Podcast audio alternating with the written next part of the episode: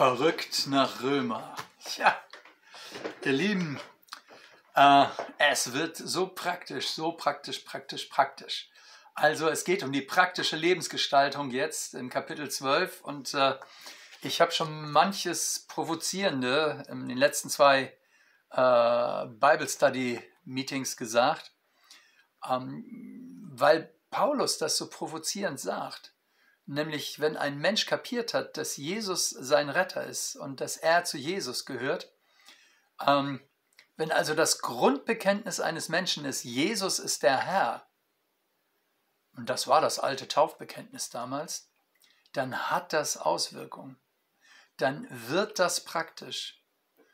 Ähm, es ist eben nicht der Zusammenhang von Theorie und Praxis.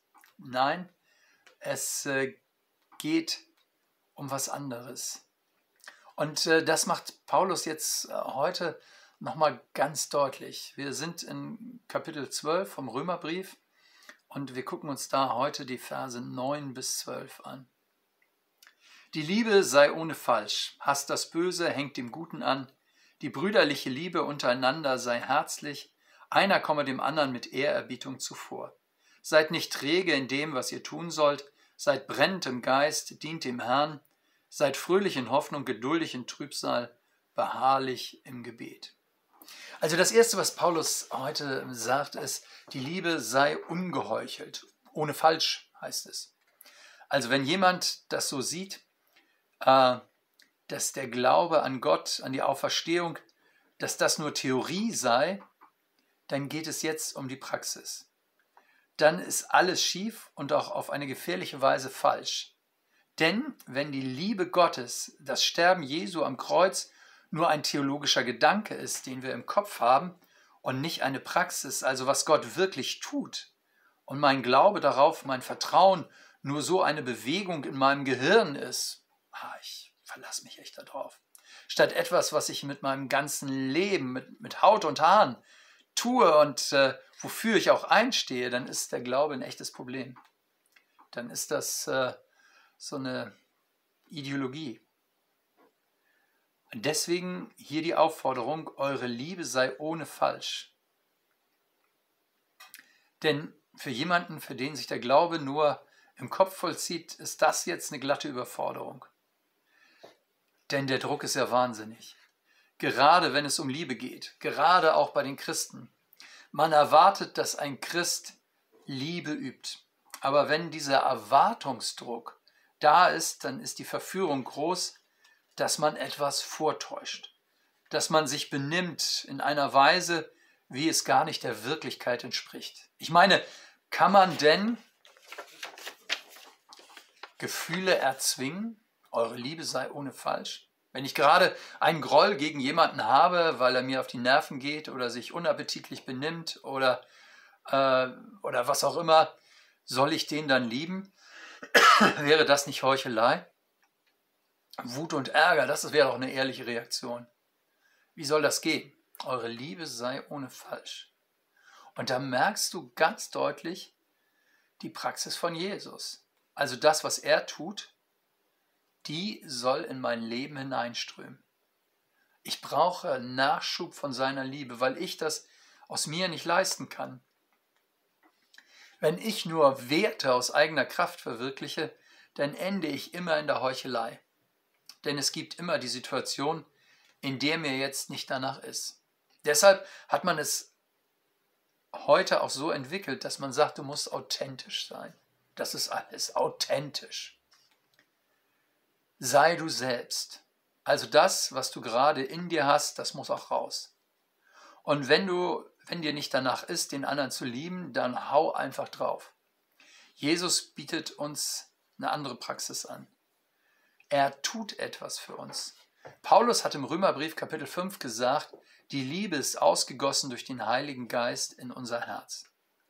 Und das ist toll, dass ich damit leben darf, mit dieser Liebe Gottes in mir. Und ich sage, Jesus, wenn das so ist, wenn deine Liebe in mein Herz ausgegossen ist, Jesus, wenn du willst, dass meine Liebe ungeheuchelt ist, dann muss ich dir sagen, das musst du in mir bewirken. Jesus, äh, das ist nichts, was ich machen kann. Alles, was ich mache, wird Lüge. Das wird Heuchelei. Ähm, das ist genau das, was du ja nicht willst. Also, ich brauche eine Praxis, die aus deiner Praxis kommt.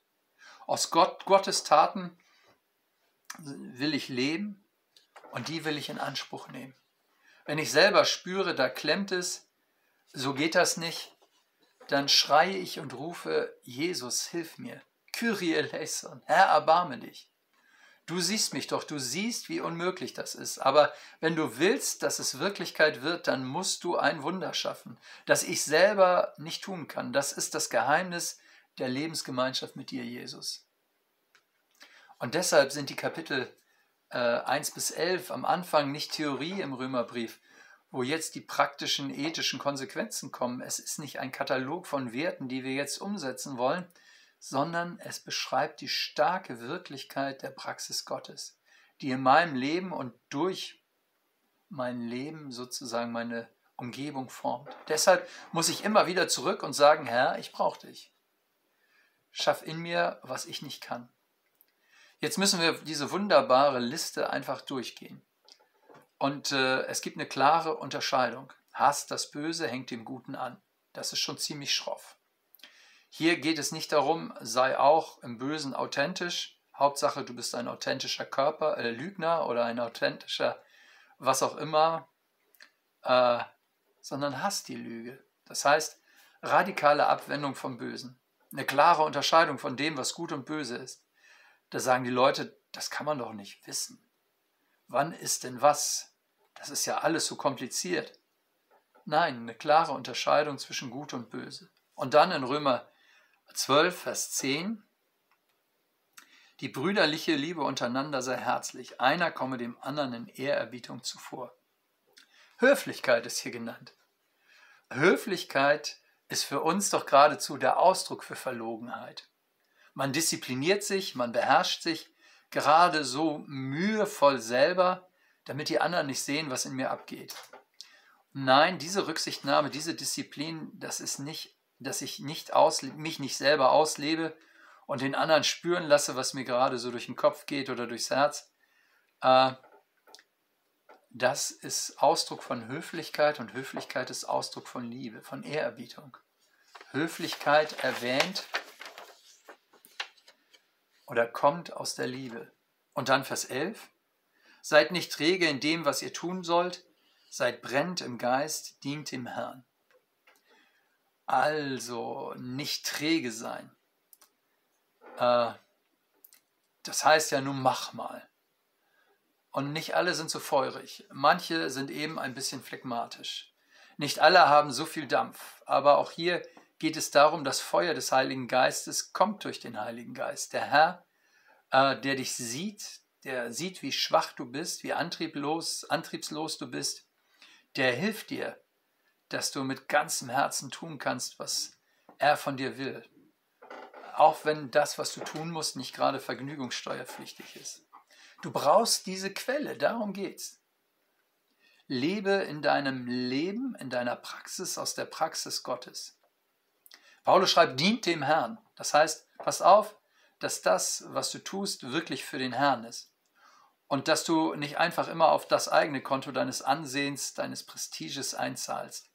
Die Motive durchschaut ja keiner. Man kann die heiligsten Sachen machen und es ist aus vergifteten Motiven.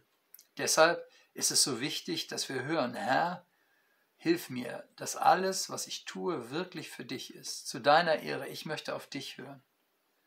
Und dann diese dreifache Lebensbeschreibung. Seid fröhlich in Hoffnung, geduldig in Trübsal, beharrlich im Gebet. Fröhlich in Hoffnung. Immer nach vorne. Jesus kommt. Es geht nicht darum, mir einen krampfhaften Optimismus rauszudrücken, sondern Jesus kommt. Er ist auferstanden und die Toten, die hat, die will er auferwecken. Da beißt keine Maus vom einen Faden von ab. Deshalb darf ich auf ihn blicken, wie viel Nöte es auch gibt. Es gibt Druck, jede Menge Druck. Ja, sagt Paulus, geduldig sein heißt drunter bleiben, aushalten, den Druck aushalten, Tragkraft, Tragkraft entwickeln. In der Trübsal beharrlich dranbleiben im Gebet. Das beschreibt auf wunderbare Weise die Gemeinschaft mit Jesus. Nach vorne gerichtet, weil er kommt. Wir rechnen mit dem Druck, der manchmal schier überfordert, aber wir halten aus, weil Jesus auferstanden ist. Und wir bleiben dran. Das Gebet ist manchmal nur ein Schreien um Hilfe, ein Gott, ich brauche dich, weil ich nicht mehr kann. Aber das Geschenk Gottes ist, dass wir das machen dürfen. Nach vorn, aushalten, dranbleiben. Ihr Lieben, verrückt nach Römer. Ich weiß nicht, vielleicht ist dir das jetzt zu praktisch, aber vielleicht magst du auch Gott danken für das Geschenk der Gemeinschaft.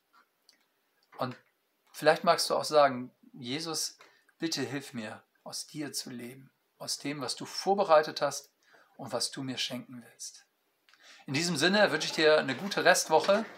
Der Mai, der geht ja nun langsam schon bald dem Ende entgegen. Also bleib dran. Nächste Woche bin ich wieder da.